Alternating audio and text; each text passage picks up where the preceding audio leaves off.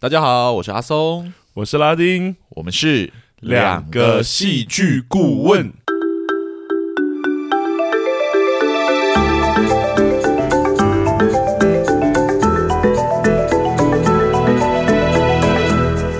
大家好，耶！感谢大家回来收听我们的节目。哇，转眼之间呢，我们居然已经来到了我们这一季的尾声了哈。对，好快哦。提醒大家，如果喜欢我们的节目的话，欢迎到 Apple Podcast 平台上帮我们评分留言。如果你个你有任何的问题或感想的话，想要直接跟我们讨论的，呃，也欢迎大家都私讯我们的脸书或 IG 的粉砖，我们都会尽快回复你们哦。对，而且我们都会回的很详细啊。对，当然了，我们说过下一季是我们会回到台剧嘛。那如果大家就是这几周有希望我们讨论哪一些作品的话，也欢迎开始直接私讯我们点戏喽。对对，我们会列到我们下一季的排程里面。对，之前已经有朋友敲碗那个瀑布了。对啦，对，我 们我们。本来是没有要放瀑布的，但 没关系，没关系。他上一部作品我们还算喜欢嘛？对对对，因为我们不敢放瀑布，是怕又遇到艺术片。对，艺术片就是难聊，但没关系，我们我们会努力把它聊好的，这样。对，而且其实也蛮期待的。好哦，那今天是我们这一季的最后一集，嗯嗯，没想到时光飞逝，又陪大家度度过了十个周末哈，是，真心希望大家喜欢我们这一季这个万国博览会的内容，嗯，呃，虽然我们实际上也只聊了五个国家而已啦。好啦，上周跟大家分享了日本动画，呃，嗯、日本动画电影。对，是就是《龙与雀斑公主》。那这一集呢，我们要来聊聊日本的影集了。嗯，必须说，吼，日剧是真的有很多的选择，所以我自己私心有好几部日剧想要跟大家分享。这样，嗯、但绕了一大圈呢，我们最终还是决定选择一部日本前一阵子讨论度蛮高的作品。这样子，对，对，对，对，对。虽然我们这一次好像又没有赶上热度，这样，但没关系啦。作为一部非主流题材的日剧，我们觉得它还算是蛮有讨论的价值的。是，没错。那我们这一周要来聊的就是深度讨论呃日本情色产业的大作《AV 帝王》的第一季跟第二季。嗯，那在我们开始之前呢，我就要提醒各位观众，不，各位听众，对，对对对。我们的节目是绝对会爆雷的哦，所以如果你还没有看过这部作品呢，你可能要斟酌考量一下，你是否要听进去。当然，如果你没有计划要看这部作品，那就没关系啊、呃，就是你也可以听听看，搞不好听完你突然有兴趣。对对对，我们最近发现说有一些观众他其实不 care 爆雷，他就是想要听听看，听完之后觉得还不错，我们的评价给的还不错，他就会去看这样。对对对，所以也可以用这种方式去看，但。提醒一下会爆雷哈，对。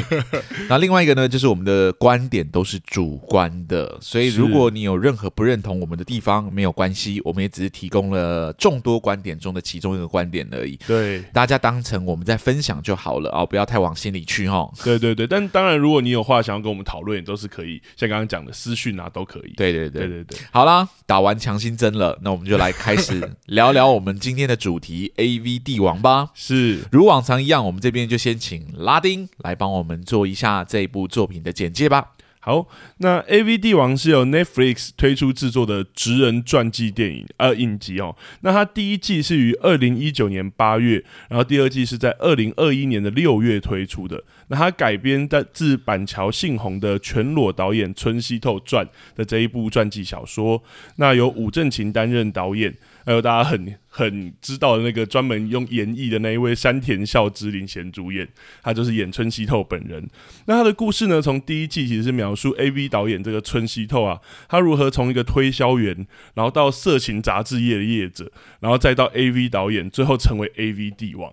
称帝这样的过程。嗯，那第二季呢，则是描述春熙透将眼光啊看向这个卫星电视，而且他不顾一切的追求，然后到最后众叛亲离陨落的故事。那两季呢，都将重点放在一九八零年代这个掀起色情产业风暴的这一个呃导演村西透的起伏人生上面。好，那这边我就要来问阿松了。按照我们节目的惯例，那我们刚刚有聊到。这部影集其实他把，我觉得他把眼光放到一个很有趣的题材上，也就是一个 AV。基本上像我们上次讲过，说日本把就是推呃有很大量的那个输出是动漫产业，是。那其实这一部分好像是有点不能说的秘密，也输出了非常多的东西到全世界。你说动漫产业？我说 AV AV AV。对，你说情色产业，对情色产业不是动漫产业，我不好意思，我还想说为什么动漫产业不能输出到全世界？因为动动漫产业输出到全世界，但有另外一个其实也输出到全世界，但有一点点不能说秘密，就是这个情色的产业。是，是是，然后刚好就讲这个故事，所以我那时候其实他刚推出第一季的时候，我就有看了，因为我觉得好像很很感兴趣。是，那不知道阿松以。也许以我们职人剧也讲过很多嘛，然后传记好像这是第一个。不知道阿松以戏剧顾问的角度，你会想要聊聊说这一部有没有什么有趣或是可以切入的重主题吗？嗯。我我这边其实有想到一个我觉得蛮值得聊的主题，这样子，嗯、对，但我必须先提一个概念，这样是，就是对我来说呢，戏剧其实从一个比较人性化的角度，去让观众得以切入观察一个族群、一个产业，乃至于整个社会生态的美彩，这样子。嗯，而我觉得 AV 帝王在这个操作的点上啊，其实是比较成功的。哦，对。呃，至少对我来说，他在其中一个点上，一个元素上操作是很成功，就是主角村西透，他作为一个梦想家的刻画，这样子啊，就是说人性的部分。对对对对对，没错。虽然 A B 帝王毫无疑问是在讲情色产业的故事，但他的主角却是一个有理想、有抱负的梦想家。哈，嗯，这两者之这两者啊，乍听之下是不太相配的，但对，也正因为如此，当他们被搭配起来的时候呢，其实才会显得如此特别，这样、哦、也才能够成功打破大家对于情色产业比较负面的那个印象。这样，懂。有了梦想的衬托，情色产业就不再只是一个纯粹欲望的集散地，嗯啊、呃，它也可能是一个有温度，然后有人性的地方。这样。哦，那这个所谓的梦想又是怎么样的梦想呢？其实主要可以分为上下两季，而在第一季跟第二季中，其实春熙透这个主角都有着属于自己比较特别的梦想，这样、嗯、对，或执着那种感觉。对对对对，好，我们先来说第一季好了。第一季中，春熙透的梦想是属于创作类型的梦想，嗯，对，那我又称它为艺术家的梦想，这样。啊，虽然村西透在踏入情色产业的时候，他有说过说他想要贩卖人类的欲望，这样，嗯，但其实他对于欲望这两个字有着自己非常独到的解读，这样。是。不仅有别于当时的市场环境，甚至还是有一点触法的行为，这样，嗯嗯，没错，村西透在第一季中刚踏入情色产业的时候呢，他想要贩卖的就不是当时主流社会所能接受的作品，这样，是他始终想要贩。卖的就是呃，我会说呃，他他的感觉会对我来说比较像是那种真实的欲望这样，嗯，对对。那换句话说，就是真枪实弹的情色产品啦，这样。对，包括那个杂志一开始的时候，什么博马还是什么？对对对对对。而在那个时代里面，其实这些都是不合法的行为。对。那我们看着村西透，即使冒着违法的风险，他还是始终坚持要拍摄。这类的作品出来的时候呢，我们就会莫名其妙被他的某一种坚持所感动。这样，嗯、至少你不会觉得他踏入情色产业只是为了赚钱，而是他真的想把他脑中觉得最好的东西给他的观众。这样，嗯、那我很印象很深刻的一个场景呢，就是当时村西透从波塞冬是波塞冬对波塞冬对对对对那里挖角了一个 AV 女星来拍摄自己的 A 片的时候是。他一开始其实还是如一般产业上的导演一般，呃，要演员假做这样。嗯，但当时当天他拍了几次之后呢，他始终还是不满意，最后就直问女演员说：“你是在看不起我吗？”这样。嗯，那我其实我们其实可以从春熙透的眼神中感受到，哈，他对于这个理想中的成品是有他的想象跟坚持的。嗯，所以最后当他向女演员提出要真枪实弹的时候，我们并不会认为这这个导演其实是在无理取闹这样子，嗯嗯嗯，对对对对，而是他其实正在透过所有的手段来达成他想要拍摄出来的理想成品，这样哦。即使知道是是犯法，好，即使知道已经有男演员就在那一刻他提出这个想法的时候选择退出不拍了，这样，嗯，那即使身边所有的人都在劝他不要这样做的时候呢，他还是始终坚持希望女演员真枪实弹这样，嗯，这种你知道追求欲望极致表现的行为。这种你知道虽千万人吾往矣的精神，这样 是，你知道他即使粉身碎骨，他也无所谓。你知道吗？嗯，只要他能拍出他理想的作品就可以了。当这样的精神跟坚持存在的时候呢，他的作品就不再只是一部简单的 A 片而已，而是瞬间升华为一部集结着导演理念而生成的艺术品来。这样，懂？难怪你会说艺术家。对对对，而如可预期一般的，这部作品遭到了封杀，然后女演员也被逮捕了。这样，对 对。那村西透的公司当然就陷入了财务危机。这样，但即使是这样呢，村西透始终还是没有后悔。还在构思着下一部作品，对，那也正是这个时候呢，迎来了这整部作品最大的一个亮点，就是一位年轻貌美的少女出现在了春西头面前，嗯、毛遂自荐的说她想要拍 A 片，这样，对，那春西头为这名少女取名了一个艺名，她叫黑木香，这样。那并用着同样的坚持，真枪实弹的与这名少女拍摄了前无古人后无来者的成人电影来，这样，嗯，或成人影片了，对，是。当然，呃，后来这位少女的母亲也就提告了，这样，对，对。那春西透的公司呢，就再一次陷入了经济的困难，这样。嗯、但此刻的我们已经不再将春西透视为一个商人而已，就是我们知道，即使面对再大的困难，春西透一定还是会想办法继续拍下去，因为他是一个有梦想的艺术家，这样。是。而他的梦想就是透过成人影片向观众展现何谓真正的情欲。嗯，也正因为他有这样的坚持哈，即使公司在困难的时候，你也可以理解为何春西透身上总是有一群伙伴对他不离不弃的。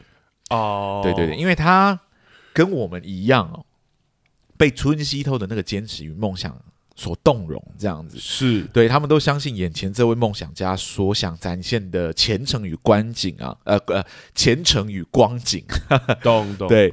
呃，所以呢，在黑木箱事件之后呢，即使再穷呢，他们还是决定飞到夏威夷去拍摄 A 片。这样，对，虽然疯狂，但此刻的你已经不会觉得不能接受了。这样，虽然我这边还是必须吐槽一下，他在 A 他在夏威夷拍那个 A 片，还真的是蛮不好看的。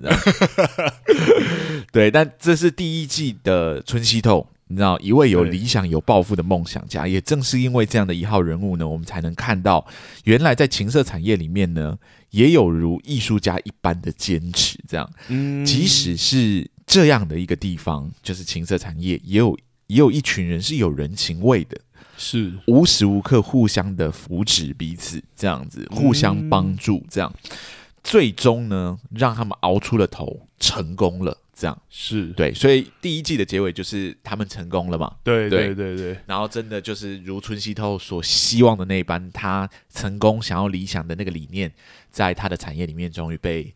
对，实现了，而且好像也真的独霸一方了这种感觉。对对，所以看到那一刻的时候，你我其实用一个比较奇怪的形容词，就是你会感动，你会觉得哦，就是他成功了，而且他的成功是因为他一成不变的相信自己做的事情是对的这件事情。嗯、对，所以你就会从他影子上看到那个梦想家的影子。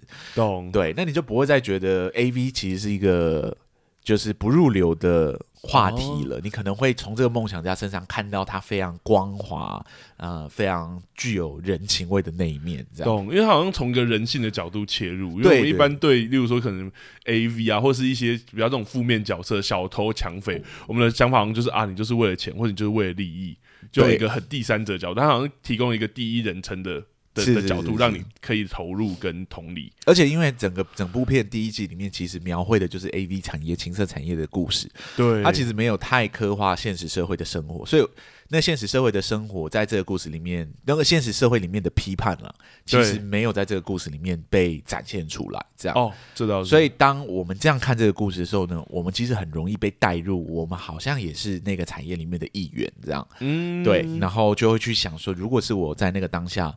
我是不是也会做出那么疯狂的事？那么疯狂的事情？这样，那当你可以做这一层的想象的时候呢，这部作品就算是初步的成功了。我必须说，对，就是他已经大做到可以让观众有代入感，即使它是一个这么禁忌的话题，在现实生活中，我们不会就忽然间跟朋友开始聊 AV 的事情，或或者说，如果今天像你刚刚讲的例子，我们在现实生活中跟跟那个朋友说，哎、欸，我要决定要去做 AV，你不会觉得我是艺术家，就说哦，你缺钱哦，有可能会有这一层，对，对，这层这样奇怪的想法，这样，对对对。但是我觉得这个作品很有趣，用这样的方式来，是是是，他踏进去就是为了一个梦想。他说他想要贩卖人类的欲望，而他对欲望是有很深刻的解读的，对，嗯、所以他才会成功吧？我觉得是对。那讲完第一季呢，其实我们就要来讲第二季了，这样对。对，那第一季是讲述春熙透的崛起，这样。对，而在第二季呢，与第一季其实正好相反，他讲述讲述的其实是春熙透的陨落。了解，AV 帝王之所以会陨落，是为什么呢？恰巧也是因为他梦想家的身份这样子。但不一样的是，这一季他已经不是在讲述一名艺术家的梦想，而是改谈一名资本家的梦想。哦。呃，在这一季里面呢，谈到了卫星时代的到来，对，嗯，就是电视产业即将崛起前夕，是。而无意间得知此事的春熙透呢，就是开始幻想着有朝一日他自己的作品呢，能通过卫星平台的发送，这样轻松抵达每个人的家里面。嗯，那影集甚至用了一点点魔幻的手法，去衬托春熙透在这一季里面的野心哦。嗯，让他飞到了外太空，嗯，然后看着遥远的地球，向往着他的成人影片会发送到世界各地去。那样，嗯，呃，同样是关于欲望，同样是希望展现春熙透的梦想，这样，但这个梦想的本质却已经偷偷的被。置换掉了，是这样，好像跟原本不太一样。对对对对，春熙透已经不再是一个艺术家了，他在这里呢是一个资本家。对对对对，目的是让更多人看到自己的作品，而不是。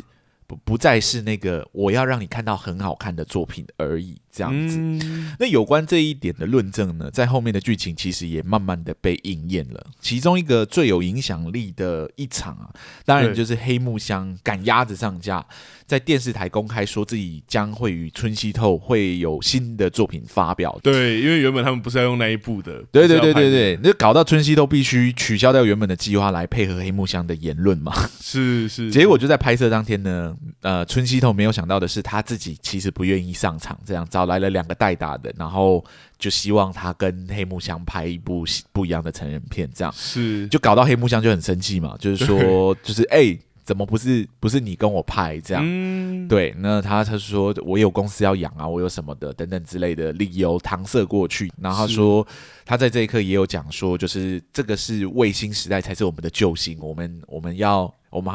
进入到这个产业的第一步，要做的就是要把这部作品给拍好，这样子。对对，那你是一个专业的演员，你就要做专业的事情。对对，所以我们又在谈专业啊，在谈那种坚持等等之类。但他这课讲的目的，其实已经不是艺术家的初衷，是他是期待着他的作品可以卖更多的钱了。对对对对，或是散播更远，或者是更长远这件事情。是对，那。就在黑木香后面还是不断逼问春熙透的时候，尤其是当黑木香说到“你这样根本不可能拍超过他们之前拍的那个我爱性虐待的成就的时候”，对对对，对春熙透终于受不了了，他就直接回嘴说：“本来就不可能超越。那样的片，要有几十个、几百个拍完之后才能偶然诞生出来的作品，这样。”那不是我想拍就能拍得出来的。嗯，当春熙透讲出这样的话来的时候呢，我们已经知道那个为了艺术坚持不惜一切代价的梦想家，其实已经不在了。对，现在在眼前的只是一个满脑子都是卫星频道的资本家。嗯，他已经没有那个艺术家的坚持了，只有如何扩大自己影响力的野心而已。是，而就在此刻呢，也注定了。这个角色一定会陨落，嗯，对，因为第一季里让他在逆境中存活下来的理由已经消失了嘛，是。换来了只有这个角色的疯狂野心，这样，嗯，已经没有坚持或底线的他呢，自然身边也再也留不住什么人才呢。首先离开的就是。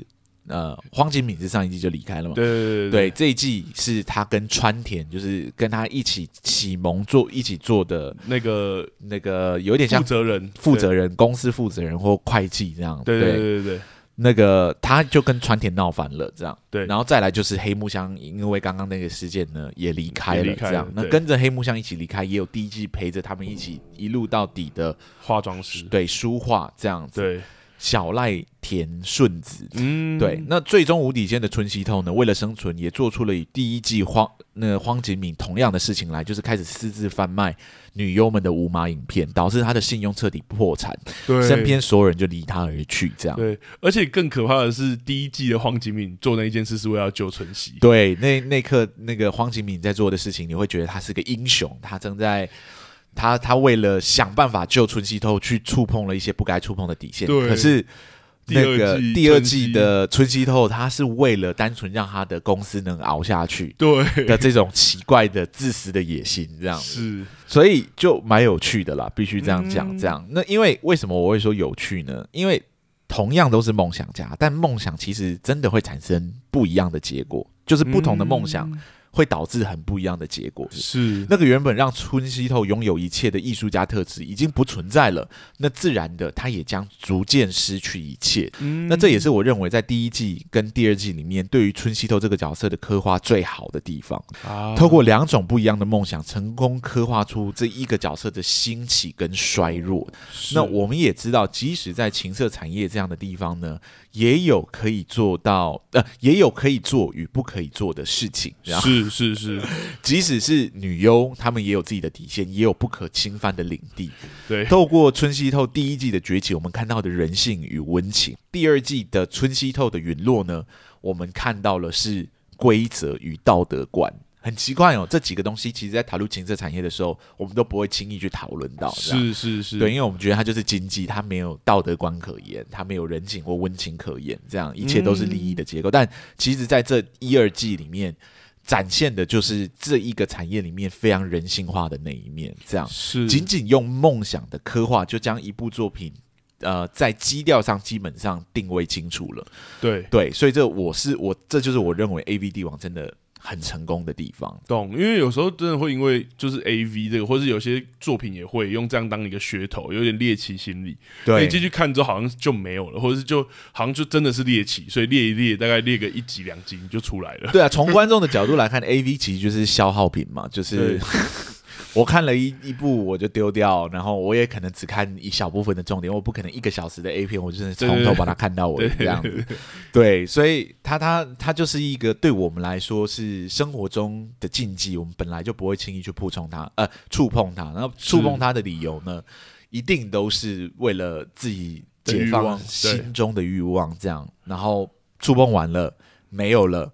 我们就去过我们的生活，这样，然后我们就会遗忘这个产业，这样，嗯，对。但在这部作品里面，不断的让我们看到这个产业的各个样态的时候，我们其实对它产生了非常不一样的想象，对对，甚至我们会真的觉得里面的人是有个性的，里面的人是有特色的，对，他们甚至会有自己的坚持跟自己自己坚守的原则，这样子。而且我还记得那时候看看完已经好好一阵子了嘛，就是我们其实我们之前跟。叉叉 Y 的频道 fit 的时候，我们就聊第二季的部分。然后已经看完好一阵子的情况下，前阵子有一个新闻是日本的那个 AV 产业有就是骇客，然后把他们的很多无码影片流出去，嗯、然后就导致很多女优隐退，因为他们觉得那是他们最后一个底线。是，然后我看到那个时候，我就觉得哇，好有感，因为我那之前看这部影集的时候也有强调这件事，好像可以知道为什么那个是底线。是是是，来。蛮蛮有趣的啦，哇！听起来你评价很高哎、欸。那我其实对这部作品评价本本来就蛮高的，嗯，对。当然，当然不是没有缺点的作品。如果想要知道它的缺点，你可以去听那个 叉叉 Y 我们聊他的那一集，这样。或者是等一下我也会讲到一点。对对对对对，他他一定不是，他不是如其他我们聊真的很正品的作品一样这么完美无缺。但我觉得整体上来说，我是给予蛮正正面的评价。我看的时候也是很享受。对对对，因为我觉得除了享受，它的娱乐价值非常高之外呢，我觉得它其实让我们对于一个产业的思想有一点改观，这件事情其实蛮厉害的啊。对，就是、而且是对整个产业，不是对这个角色。对对对对对对，从来没有人想要谈论这个产业，谈论的方式居然是这么人性化或这么，嗯，就很有很。可是这个这个也很有趣啊，这个我觉得也是艺术的一点一点真，因为也会有人说，他们觉得这一部影影片，应该是日本的自己的那个，也有说他们觉得这部影片太美化 AV 产业，对了，我但我我，我有觉得好像他没有把他真的很黑暗那一面演出来，但我觉得他至少提供一个人性化角度做切入，这件事情确实是很那个。对，至少我们可以对于 AV 的一些负面的评价开始有一点改观，这样。是当然美化是戏剧可以做到的一件事情，是。丑化也是啊，对啊，对啊，当然那。我我一直都不鼓励戏剧作为一个就是社会观察的一个媒介的，去看纪录片啦。对对对，你如果真的想要了解，你去看纪录片，去透过其他的管道会比较适合。戏剧其实是有它的娱乐价值在的，对，而且他自己也有他自己诉诉说的那一个节奏跟风格。对对对，我们之前也有聊过一些作品，他也许就真的太忠于想要呈现一些东西，是反而变得有点好像有点偏离戏剧的。对，那个如果如果你想要谈历史，如果你想要谈社会现象，其实你可以透过。其他更有效的管道去做，而且应该说，时至今日，真的有太多管道可以做这件事。对对，对，可以做更好，做得更好，这样 更不花钱。回到戏剧本身，你就是要透过娱乐的方式，让观众可以观看一个社会现象嘛，所以。一定基础上必须先达到娱乐这件事情。当然，对娱乐的定义是可以非常多元的。对，所谓的娱乐也不一定就是哦，看完我会觉得很爽那种爽片叫娱乐，也不一定。你可能哭啊，你可能被感动啊，释放情绪。对，你可能可以引发思考，对你来说都是一种娱乐的行为。是，是引发你的同理，对，引发你的同理等等之类，都是一种娱乐的行为。所以，娱乐这两个字本身就是复杂的。对，所以像我们刚刚我必须说，戏剧。的基础是娱乐，这是我们站的一个基础点，这样。对，就是你必须先满足观众进到电影院看你的作品啊，当然不是电影院了，这是影集嘛，对对对，就是我点开你就是看这部影集的时候，我原本期待的看到一个好故事，是看到一个我能动容的故事，是。对。那我觉得这部作品至少最基础上有做到这件事情，这样我就会给蛮好的评价，这样。嗯，对，加上他他的一些 bug 或什么，其实。也不能说大到太夸张，所以我本基本上都可以划过去，这样，嗯，对，所以我才没有特别提到我觉得他问题比较大的地方，但没关系，听说你会提到，那我们就反过来问你好了，就是一样是对于这个作品的感想，你有没有觉得什么他值得讨论的地方？其实我还是先回应刚刚，我还是先称赞他一下，因为我觉得我看第一季的时候，我其实真的是差点快要忘记说他其实是真实人物故事的那个传记改编的。对，他很不像传记作品，但我们实际上知道他是传记作品嘛？对对，因为我觉得哇，创作者真的其实抓到很好的结构来说这个故事，所以我其实觉得我看看第一季前半段，我整个其实是像刚刚阿松讲，我真的是很享受的。嗯、那我所说的这个结构呢，其实就直接讲出来，其实就是真的已经讲到快要烂掉了。不管是我们频道，呃，我们频道只有讲几次，但其他大家一定都听过这个，就是英雄的结构这件事情。是。那我们在美国电影的上期那一集，其实我们就有聊说，英雄结构里啊，英雄原本活在自己的世界里嘛，所以英雄结构就是英雄原本活在自己的世界，有一天遇到召唤啊，并接受召唤，然后踏上英雄旅程，然后过程也许遇需要打败反派啊，或者也许需要找到某种宝物，甚至是必须要克服自己身体或心理的某种问题等等。那其实你看到 AV 帝王第一季的观听众，你应该就知道说，其实 AV 帝王的前半段的英雄结构几乎可以说是快要接近教科书等级的结构了。哦，对，因为你评价也没有比我低多少，我觉得前半段真的非常好，而且春熙。因为春熙从从一个销推销员，就他原本的生活，然后遇到开始生活的不如意，开始那个召唤的那个味道开始慢慢出来了，也就是他失业啊，还有他老婆劈腿等等。但我觉得这个失业跟老婆劈腿其实都有点轻描淡写。如果各位实际看过就知道，他那个状况其实真的是可以最糟的一天的那种状况。是对公司被掏空啊等等。然后他遇到小混混阿敏，就带领他接触到情色的这一个领域，就是大家去偷听，而且是用消费的方式，让他偷听隔壁那个宾馆的房间在做爱的声音。然后他就开始接受召唤，决定要投身色情产业，然后开启自己成为 AV 帝王的这个旅程。对，就是所谓英雄结构。那创作者在这条道路上，我觉得帮春熙都安排了强而有力的反派，这件事我觉得觉得很有趣哦。反派，对，我觉得就是那个已经称霸一方，就是刚刚有稍微提到，就是称霸一方的那个色情龙头，就是波塞冬影业的老板。那一开始春熙都崭露头角，开始他就提出收购的那个打算，然后而且被拒绝之后呢，就开始百般阻挠。而且我们后来发现，原本那个趁机都被取缔的那个黑警，就是武警这个警部，他一直刁难，其实也是因为这个波塞冬影业老板在背后的那个那出资跟打的跟谋划或计划。是对。那我觉得这一点其实非常有趣，尤其在整个前五集的结构里，因为我要称赞一下创作者这边行塑的这个反派哈，我觉得他真的把英雄结构里面反派的这个观念行塑的很清楚，因为反派不一定是大众定义的坏人。就像我们刚刚讲的，其实波塞冬影业老板反而没有犯法，是 犯法的其实是纯西头。对，那其实真正反派不是真的是一个坏人，而是主角的英雄故事里面作为阻碍者或破坏者的存在。所谓的反派其实是相对于主角的这个概念。对，所以一个好的反派，甚至在自己的故事中还可能是一个英雄。对，这点我们可以从第一季的那个来来说一下。那波塞冬影业的老板，我觉得他确实就是一个这样的存在，他有自己认为的色情产业的伦理啊，还有价值。然后面对村西透一个这样不顾法纪，然后突然杀出来，而且对他来说太过直接粗暴，然后有点下流的保。表露色情的风格呢，表示难以接受。然后也因此，虽然对于他的所作所为，例如说买通警察这件事情，或者我们前前几集看的，真是看的觉得很可恨这件事情。但两者之间的较劲，还有对于色情产业这个不同概念的捍卫啊，还有这个冲突交锋，其实都让我觉得很反很。很享受，像我刚刚说，我会觉得享受这个过程，高潮迭起。对，而且真的哇，一一来一往，以为他真春熙都终于要找到自己的方法了，嗯、然后他就找到他妈妈，然后妈妈就去那个，然后就用这样来让那个影片下架。我就哇，对，那我觉得说到这里，我觉得我刚刚做的 flag 已经立得很清楚。OK OK，对，有一个但是，对前我刚刚也有说前五集了吧。那我觉得到第六集的结构就有一一点问题出现了，尤其是对我来说，其实是观看上一个有点嗯不满足或是那个的问题。对，那我觉得一季总共八集的篇幅，在你已经建立前五集这个精彩英雄跟反派的结构，尤其这个英雄遇到的所有阻碍，几乎都跟反派的事情有关。我们都发现这个结构说，在第六集的时候，你建立一个非常非常巨大的危机，其实就是主角在美国，然后被拍 A 片的时候，后来被美国人抓。然后被判了三百七十年的那个冤狱，对，就是我刚刚讲那个夏威夷，对不对？对对对，夏威夷事件，而且就是所有人完全束手无策，几乎是一个最大的危机，几乎是整个第一季前八集在中间点，以戏剧结构来说，中间点那个最大的第五集嘛，八集里面第五集，刚刚最大的那个危机的时候，可是这个危机的建立几乎完全跟前四集建立的主角跟反派的冲突没有关系。嗯，对，那我觉得反派这边是清楚的，就是因为跟反派无关嘛，就是也不是波塞冬影业老板弄的。那我觉得可以回来讲主角的部分是，是他也不是因为主角追求的情色革命。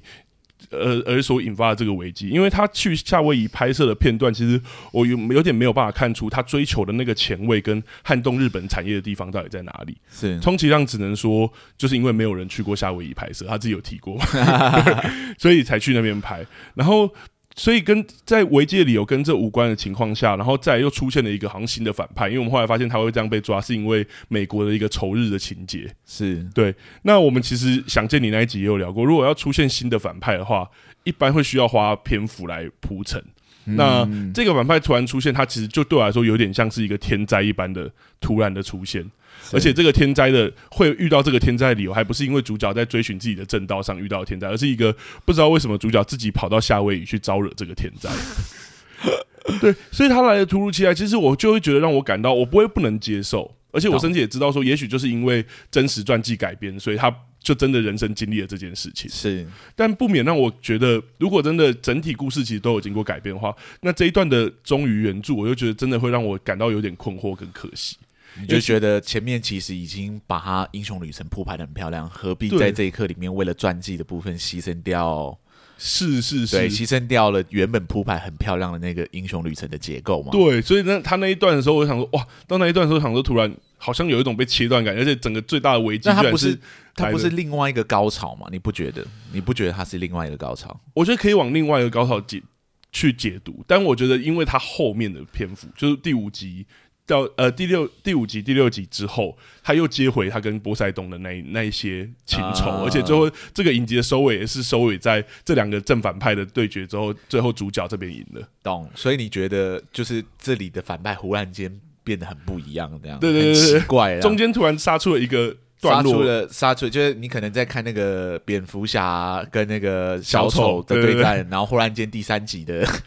第呃第三集的那个 Ben 就忽然出现一下下，然后就不见了，这样。对，然后就想说，后面第第四集、第五集他是谁了？对，然后第四集、第五集又回去跟小丑打了。对，然后想说啊，而且 Ben 那个是几乎快要把小丑打到重残，而把蝙蝠侠打到重残的的剧情。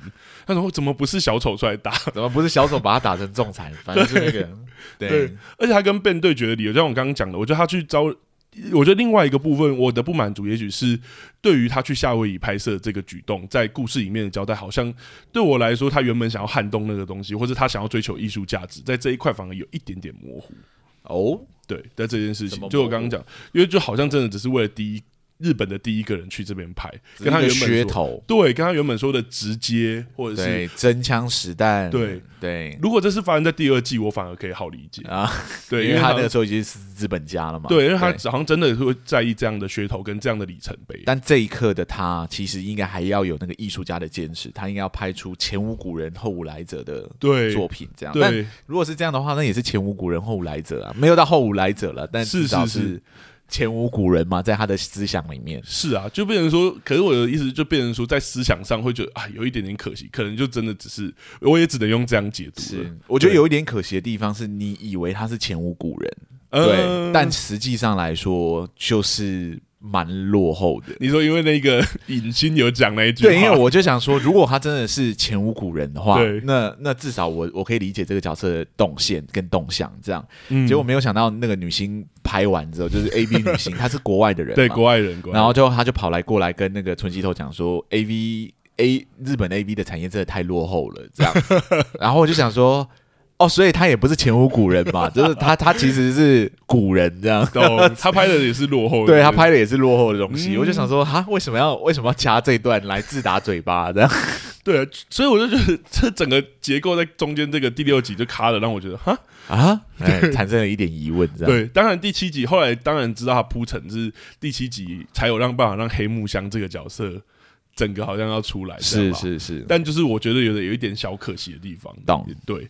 然后再来的话，这当然就到了第二季。那我觉得其实有一样的感觉，甚至我觉得有点更可惜，因为他一样是主角，一开始就遇到天线电视的这个机会，然后接受召唤，然后就像你说的，真的踏上一个追求梦想的资本家 对的道路。对，那然后我们就后面慢慢就知道，哦，他原来从第二集开始其实就有线索，就是其实他是属于所谓英雄陨落的这一个结构。是对，但从第二集开始，我觉得好像就开始有点不太知道主角的中心思想。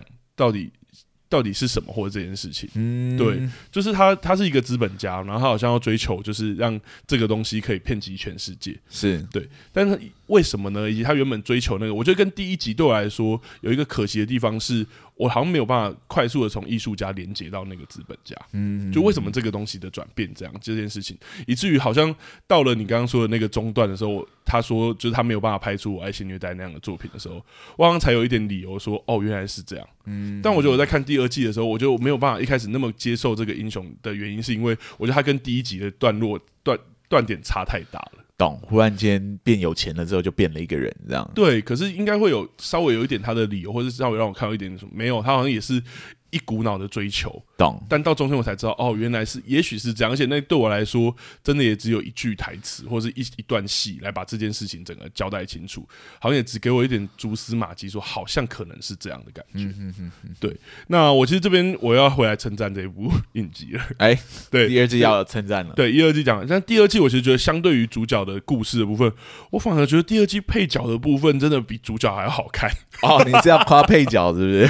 对啊，我可是我就会这么说，其实不是因为呃他们表演啊或等等，我会这么说是因为其实还是回到我一开始讲英雄结构里面，我觉得配角的线条反而比主角完整许多哦。对啊，因为像制作人川田，像刚刚提到的，他其实有他的渴望嘛，他渴望跟春，他是渴望春熙可以拍出像以前一样震撼或新颖的作品，嗯，然后所以才与春熙分道扬镳，然后开始自己的有点像是陨落。那也因为这个目标的明确，或者我们一开始讲他那一个线条一直没有变，所以他最后与阿敏重遇之后，决定两个人要在东山再起，是，然后蓝宝石因为东山再起。那另外一个就是刚刚第一季的女主角黑木香的部分，她也渴望拍摄更突破的 AV 影片，但是因为追寻失败，所以最后失忆，然后最后我们都知道他追寻了什么，所以他就算自己在跟别人拍，也没有办法那样。最后失忆的坠楼，嗯，嗯，嗯，坠楼之后，最后开启他新的人生这件事情，我我觉得这些角色他们在追寻的，他们遇到的阻碍，还有他们最终的结果，甚至对我来说都线条都非常清楚，跟非跟非常跟非常完整。那更让我惊艳的，其实就是刚刚有提到那个荒井敏。啊，就是小混混阿敏的部分，是我也很喜欢他。对他，他第二季我觉得甚至有一种主角感的，因为是 像我们刚刚夺主，对，因为我们刚刚讲他甚至有一个非常明显的反派，是就是他所属的帮派，还有帮派的老大谷谷这个角色。对，然后相较于想要活下去，骨子里无法真正做坏事的这个阿敏，就是。对弱者生吞活剥的这个帮派，理所当然成为他最大的阻碍跟反派。是，然后两者是价值观中间真的有真的有完全的阻碍，而且真的像我们第一季之于波塞冬影业还有那个那个春熙透这两者的这个这个抗衡是真的有的。嗯、对，是。那所以最后想要东山再起的蓝宝石影业也因为。这一个就是这一个黑道的阻拦，然后变成走投无路，最终让阿敏就走上殉道之路。所以我觉得整体的线条都好清楚、很完整。他甚至有一个很明确的反派，他甚至有自己的价值观跟他要面对的心魔等等。嗯，所以我就觉得哇，真的整体来说，我看这部影集的时候，其实整体来说啦，我还是是很享受的啦。从第一季啊，他对于配角线，他第一季前段那个对于主角跟哇那个波塞冬影业的那个角力，那他成为称帝的。的路上的这一条，还有对于第二季配角线条的刻画这件事情，我其实认为创作者应该是很了解，而且知道这个英雄结构怎么引人入胜。嗯嗯嗯。但我觉得可惜的是，在主角的线条上，也许因为我自己在猜说，也许是因为奠基于真人真事改编，或者是有其他原因，我不知道。对，是，所以让我觉得主角的线条在英雄旅程的结构上面，结构是有一点点歪斜，像我们刚刚讲的突如其来的。灾难跟最大危机。啊，然后还有第二季的有点不知道那个线条怎么转过去的陨落，嗯，对，因为那个现场应该是转回陨落很重大的一个点，他忘记了一些东西，就少了一个什么东西的感觉。对，我觉得看看这部影集的时候是享受，但是像刚刚阿忠讲的，看看一半的时候，突然会有种嗯的感觉，然后真的哎，先让它过去，先滑过去，滑过去这样，不然看不下去这样。对对对对对，这就是我整体觉得我那时候看的感觉，这样。有一些满足，其实整体是享受，但是有一点点不满足的地方。是，OK OK，那听起来我们评价都蛮高的嘛。对，那如果如果那我们就回到那个我们这一季里面都会有的那个需不需要戏剧顾问的问题哦。对，就是这个我要想一下哎，这个确实会需要一点点。我先讲我的好了。好啊，好啊，我自己认为应该是不需要了。嗯嗯，我自己我自己没有，就算还有一些问题，我觉得那些问题。作者再稍微小心一点，其实都可以避免掉。好像没有必要请到一个专业的戏剧顾问来一起讨论它结构上的问题。这样，嗯，对。我自己觉得，我刚刚有在想有没有需要到一个，但我觉得，就像我刚刚讲，我觉得这个影集的问题有太多是我觉得可能跟改编或者是他们自己的取舍有关，可能跟传记有关了。对，我觉得传记电影就是有一个麻烦的地方，就是我我我会觉得它很不适合。有一些传记电影做成戏的时候，你会很难去讨论它，很不适合拿来讨论。原因是因为呢，戏剧是假设世界是充满逻辑的地方，就是所有的因果都是绑在一起的这样。但真实世界的样貌其实不是这样嘛？对，就是真实世界运作的逻辑是比戏剧中运作的逻辑复杂非常多的地方。是是是。那很多的事情其实真的就是一个偶然，对不对？对。如果你今天出门跌倒了。嗯，或撞到什么东西，那在戏剧里面，可能它就是有它的效果跟它的使用它的目的这样，但在现实生活中，它可能就是跟你人生没有什么必然性关系的偶然的事件而已。是是是，甚至你突然要下某种很重大的决定，对，在生活中也有可能是某种必然偶然的结果。在戏传记电影中看到一些不协调的画面的时候，你有时候必须放过，你会觉得有可能在他真实人生就真的突然发生了这件事情。懂？你好像也不能说他。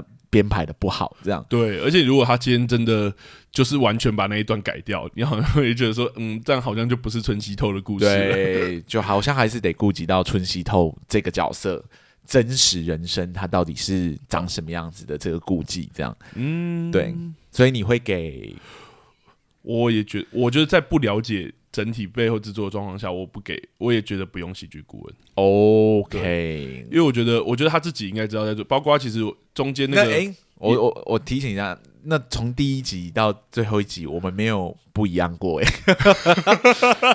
我们看来我们的默契是蛮好的哦，这样。因为因为我其实知道它有很大成分的改编，所以我觉得创作者应该有在这一方面下很多功夫。是啦，例如说像那个所谓的火车便当，还有颜色，是的这个东西其实都不是村崎透发明的啊。但是哎、欸，火车便当好像是，但颜色不是。懂。但是他都在这个故事里面让他就是有点用他的方式，所以我觉得他真的有他自己。编排的逻辑跟结构，嗯那那些小瑕疵，我觉得应该就是真的有点在传记的取舍中一定会出现的这种结果。了解，了解。因为我们自己在创作的时候也会，就是说可能也许因为篇幅，也许因为什么，好像真的没办法，这一段只能先这样。是，是，是，是。好，那我们今天节目其实就到这里了，我们这一季也就到这里了。对，然后我们。整体的节目也就到哦，没有，没有，没有，没有，没有到整体的节目了，不要这样子。对，我们录的还算蛮开心的，我们还希望能持续做下去。真的。那如往常一样，我们这一季结束了，那我们接下来就会休息个两集。两集我们会来聊聊其他的事情，我们大概想好我们要聊什么了啦。对，我们下一集想要聊聊我们这个节目，然后也聊聊我们这一季里面喜欢跟不喜欢的作品，这样子。是，对，然后再让大家回顾一下一个整体回顾的概念，这样子，对，一季的回顾，十周的回顾，这样。然后第二集我们想要聊聊我们的剧团，对，虽然我我觉得突然间要聊我们的剧团有点奇怪，但我觉得没关系，我我我们。这种闲聊的目的就是让大家更认识我们嘛，对，是是是，所以就有更多的角度啊，呃，更多不一样的资讯，让大家可以理解我们的话，或许你们可以理解我们为什么有时候会得到某一些结论的原因，这样。是是是，对对对，所以好，那两个戏剧顾问的节目录到现在呢，呃呃，是希望说大家如果真的喜欢我们的节目，希望我们持续做下去，可以给我们一点鼓励，对，呃，到各大 podcast 平台帮我们评分留言一下。这样，那如果你有什么问题，或你听完这集你有不同意，或你同意，然后你很想跟我们讲的事情，其实欢迎都留言给我们，我们其实都会回哈。目前没有一篇没有回的，真的，因为留言量也没有那么大了。对对对对，对，那这两集之后，我们刚刚其实有前面有稍微小小剧透吧，我们接下来又要回到。台剧的部分，我们下一季要回到台剧了。对，所以台湾影集或台湾电影，如果大家有兴趣，或是有想要敲完哪一个，也可以开始敲。我知道这个万国博览会应该很不好敲，因为真的是有啦。其实有观众跟我敲，可是他有时候都敲太久以前的作品，我就想说这太久了。我们现在聊真的真的太冷掉了，而且像我们聊有一些其实都已经冷掉。对对对，光是有一年以内的作品都有冷掉的可能了，所以有时候真的是哎。没办法了，我觉得。对啊，对啊，是。好啦，没关系，反正台剧是下一季我们的内容。我们休息两集之后呢，我们大概就会再回到台剧。那第一集我们大概已经决定好，有可能是国际桥牌社二。对，那第二集有可能是瀑布这样。对，好啦，反正先剧透到这里。我觉得这样很那个，因为这样就够了一个月。对。没关系，没关系，大家就等着，没关系，对对对，这样。好，好，好，好，那我们两个戏剧顾问的节目今天就到这里喽，谢谢大家，谢谢大家，拜拜喽。